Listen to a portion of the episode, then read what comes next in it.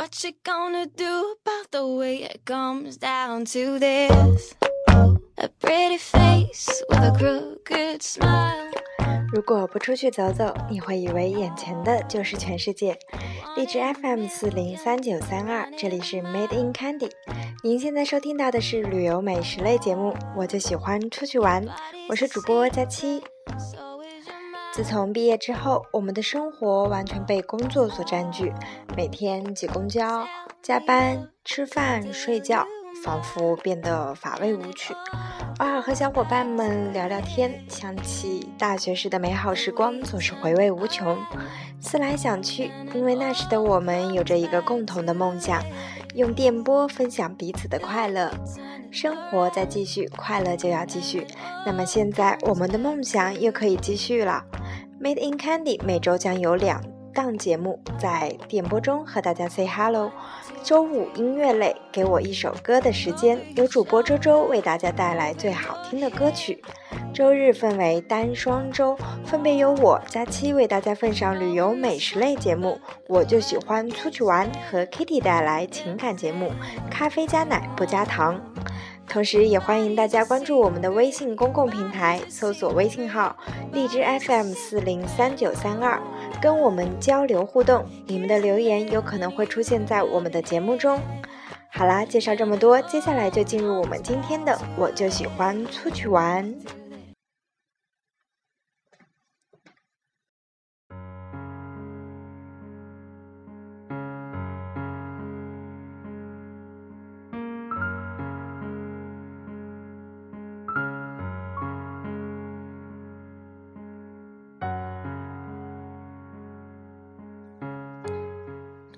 有人说，人生就像一场旅行，不必在乎目的地，在乎的是沿途的风景以及看风景的心情。在第一期我就喜欢出去玩中，假期不准备跟大家分享自己的旅游经历，而是想和大家聊一聊什么是旅行。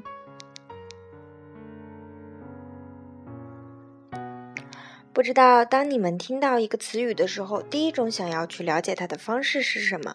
我呢比较习惯用某某百科，那在百科中是这样写到的：旅行和旅游的区别就在于，旅行是观察身边的景色和事物，读万卷书，行万里路，相对于呢是指的个人；而旅游是在游玩，通常是指的团体出行，在时间上相对短暂。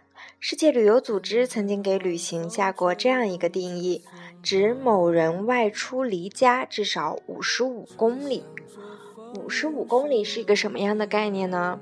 嗯，打个比方说，呃，北京的三环路全长是约四十八公里，四环路呢是全长六十五点三公里，呃，五十五公里也就是相当于绕三环和四环中间的位置，呃，走了一圈。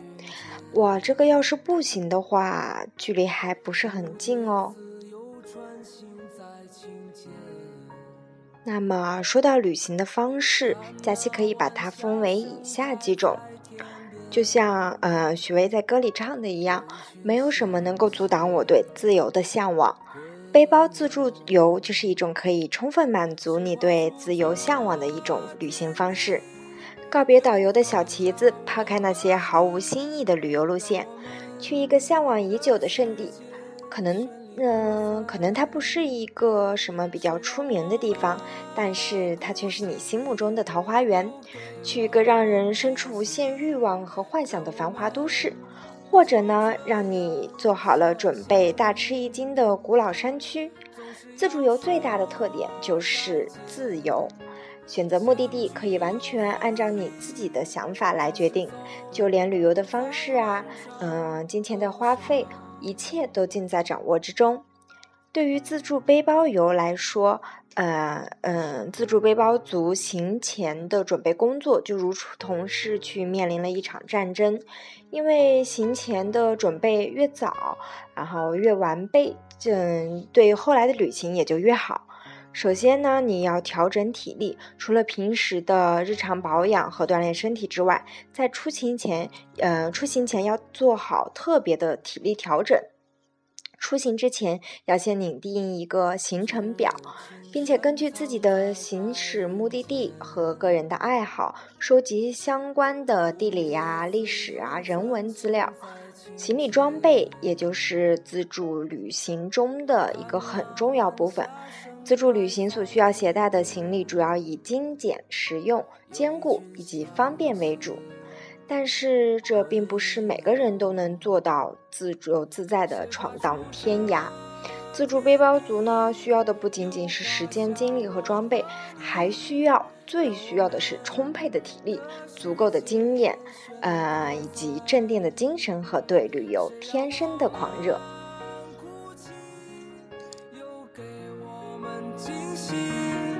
让我们就这样相爱相遇，总是要说再见，相聚又分离，总是走在漫长的路上。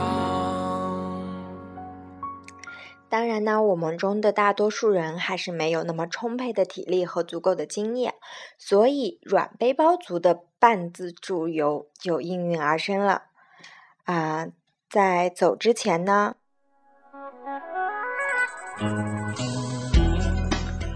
在嗯出发之前，旅行社已经为你安排好了住和行，怎么玩呢？就要看你自由发挥了。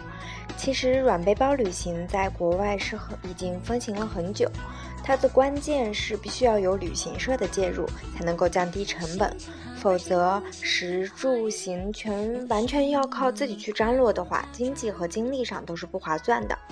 现在由旅行社来帮您办理这些机票啊、酒店，既能够满足你对住宿和旅游较高的要求，又可以使你在目的地充分的享受自主的权利，随心所欲的感受大自然或者是名胜古迹中寻找自己快乐的那种感觉。在参加半自助旅游之前，首先要考虑用几天的时间，呃，计划去几个地方，在每个地方要停留多久。在计划的差不多之后，再去选择旅行社。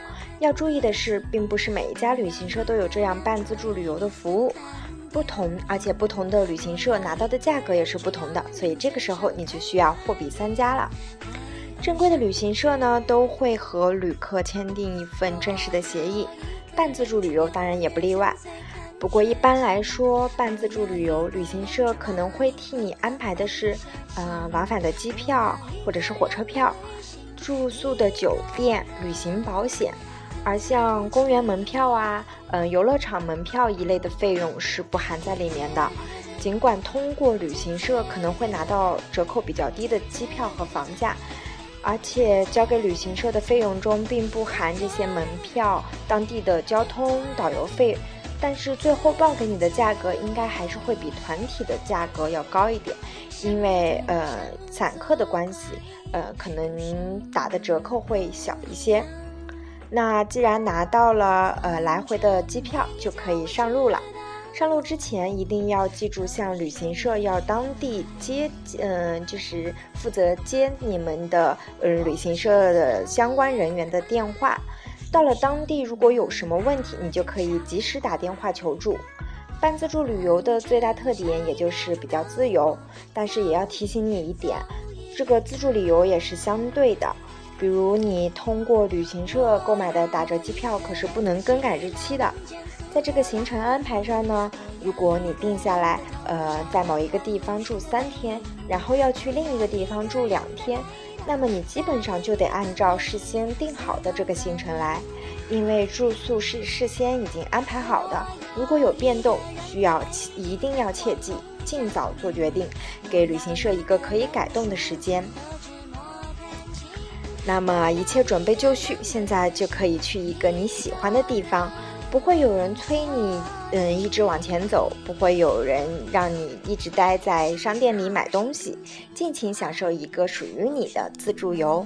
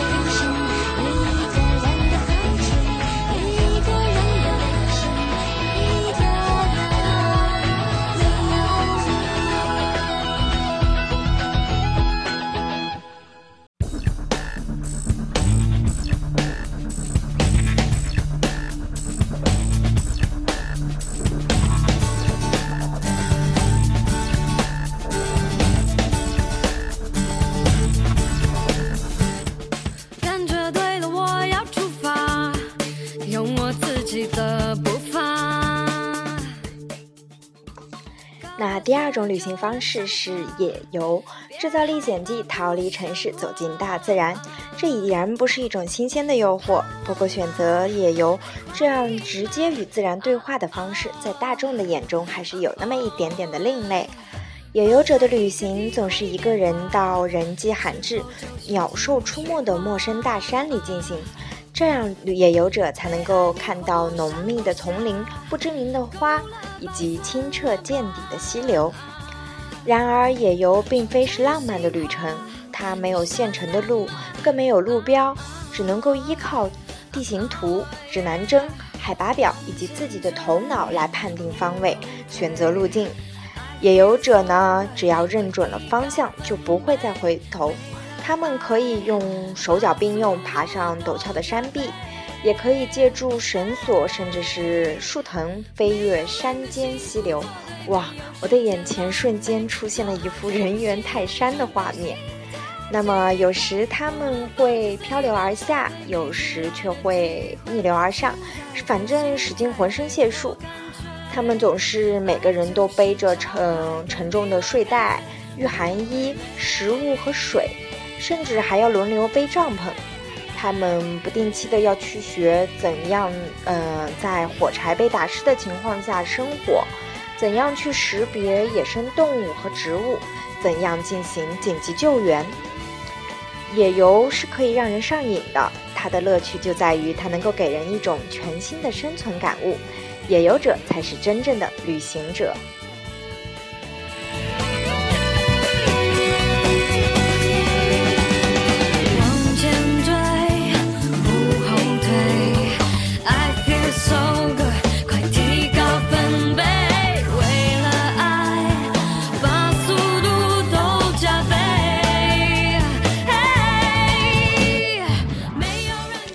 三种旅游方式是刺激探险游，探险游就是无限风光尽在险峰。越来越多的都市人已经不满足于城市平淡的生活，利用黄金周或者是周末加入探险式旅游团体，渡激流、走古道、披荆棘、爬。悬崖，领略险境的独特风光。那在旅途中呢，会设有像蹦极项目，啊，把你的脚用橡皮绳绑住，跳下几十米高的跳台，反弹上升，腾云驾雾，战胜恐惧，超越你内心的障碍，体验惊险刺激的快乐，增强自信和勇敢。这呢，不失为是现代人一种超长旅游的方式。漂流也是刺激探险旅游中的一种方式，惊险刺激，用激流、漩涡和险滩来制造紧张的气氛和成就感。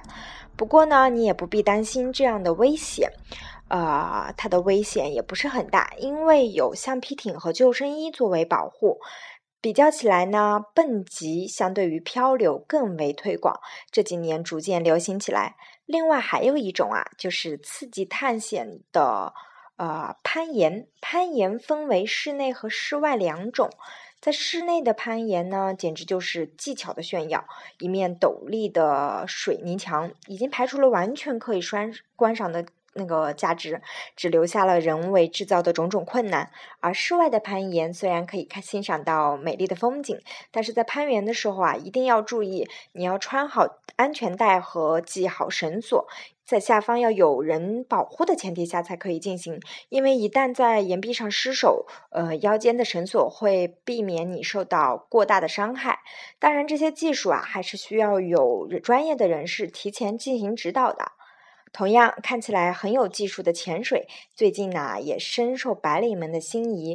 像潜水服、蛙镜、蛙鞋、浮力背心等等，光是看这些装备就足以让人生出专业人士的那份自信。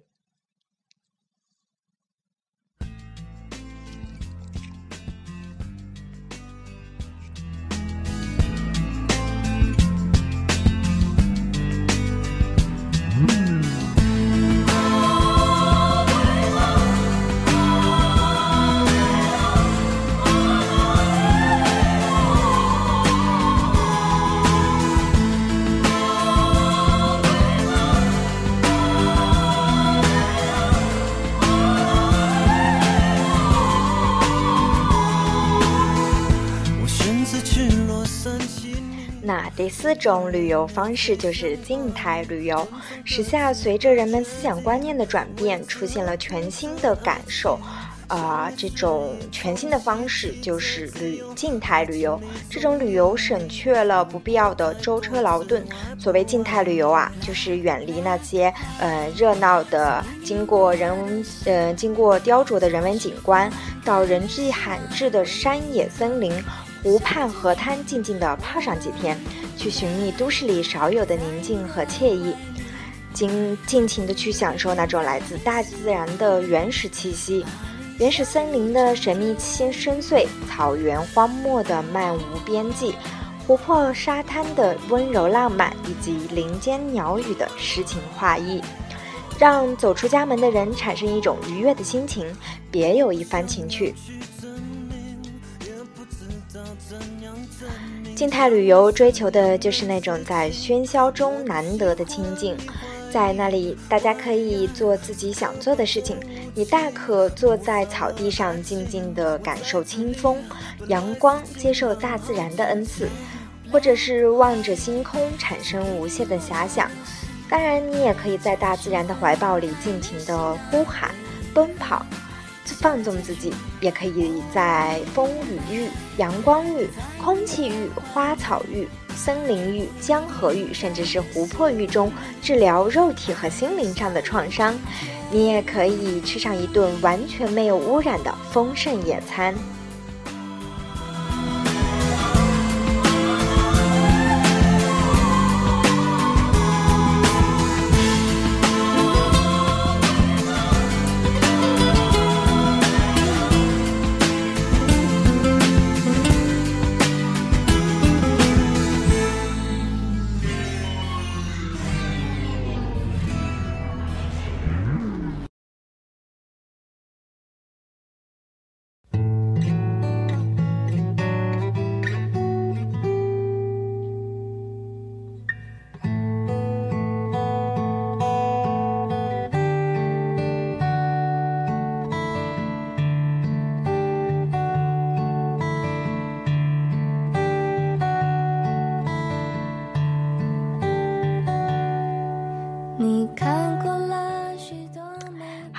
说完了旅行的方式，我们来聊聊旅行的意义。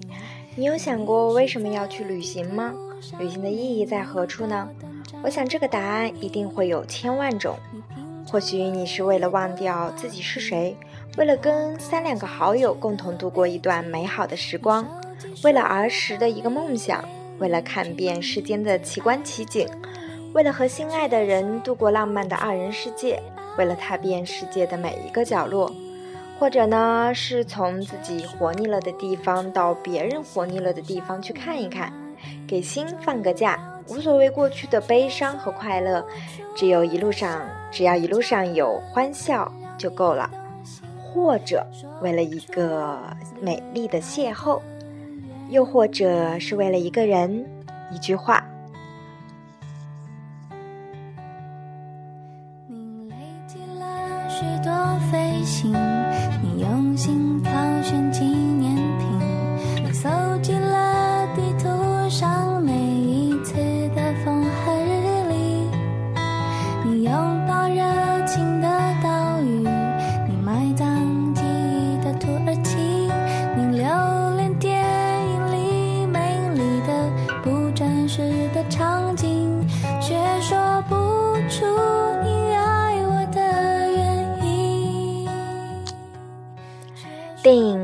长电影院》中有这样一句话：“如果你不出去走走，你就会以为这就是世界。”旅行有的时候只是一种心情的释放，好比沉在水底的鱼儿，在雷雨到来之前感觉烦闷，迫切的想要到水面透一口气，远离一个城市，奔赴到另一个城市。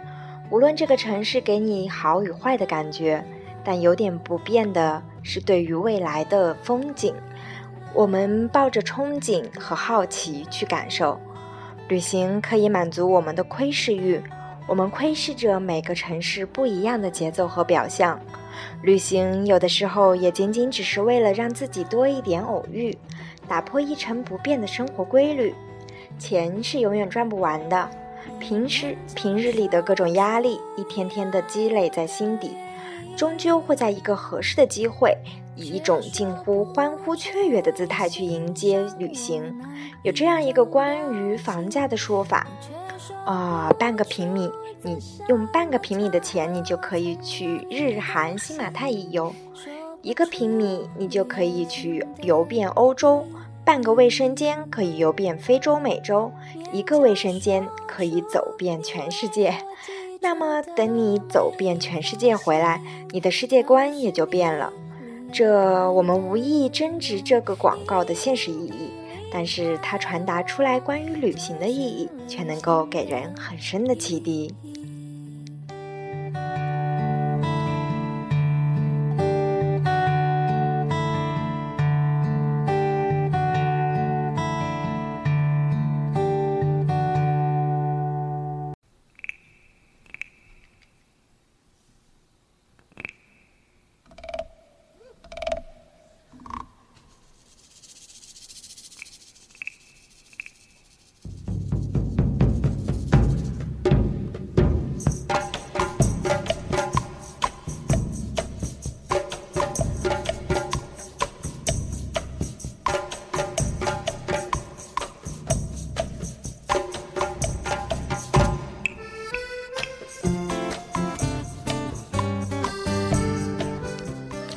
用胶片记录那些美好的景致，定格温暖的回忆。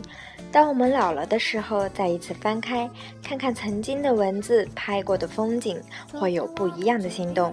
说不定会来一场故地重游，想要找寻的也就是当初那份回忆，仅此而已。旅行的意义，也可以是像陈绮贞歌里关于爱情的缠绵悱恻，也可以是过尽千帆的沧桑心态。人生短暂，稍不留神，曾经唾手可得的，立马变成了遥不可及。旅行就是抓住生活中的每一朵浪花，然后在记忆里将它们串成最美好的回忆，照耀日后荒芜的岁月。而我觉得，旅行就是不断的认识新的人群。来一场天南地北的相遇，然后分离。旅行就是不断的停留、远行，来一场时空的穿越，来一次轻缓的行走。未尝这不是一件好事？至少我觉得可以把最初丢失的自己找寻回来，可以知道自己为了内心里想要的东西。旅行的意义其实每个人心中都不一样。就如如鱼得水一般，冷暖自知。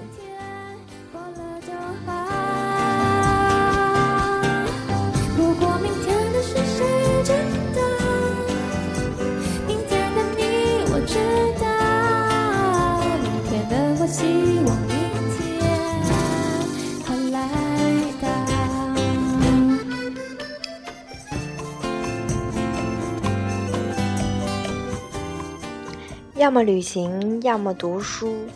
灵魂和身体总在，总有一个在路上。我相信这句话大家都听过很多遍。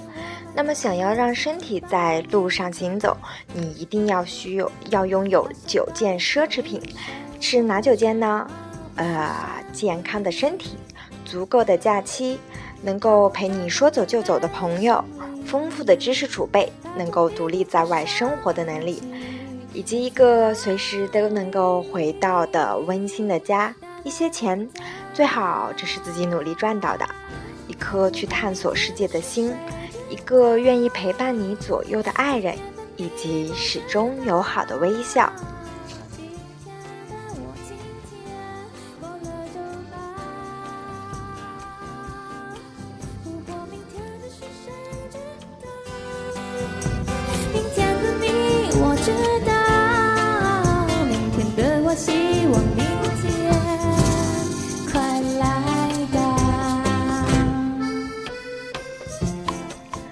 管你旅行的意义是什么，假期都愿意在周日的晚上陪你漫游世界。好了，今天的节目就到这里，下个周末 Made in Candy 在这里等你。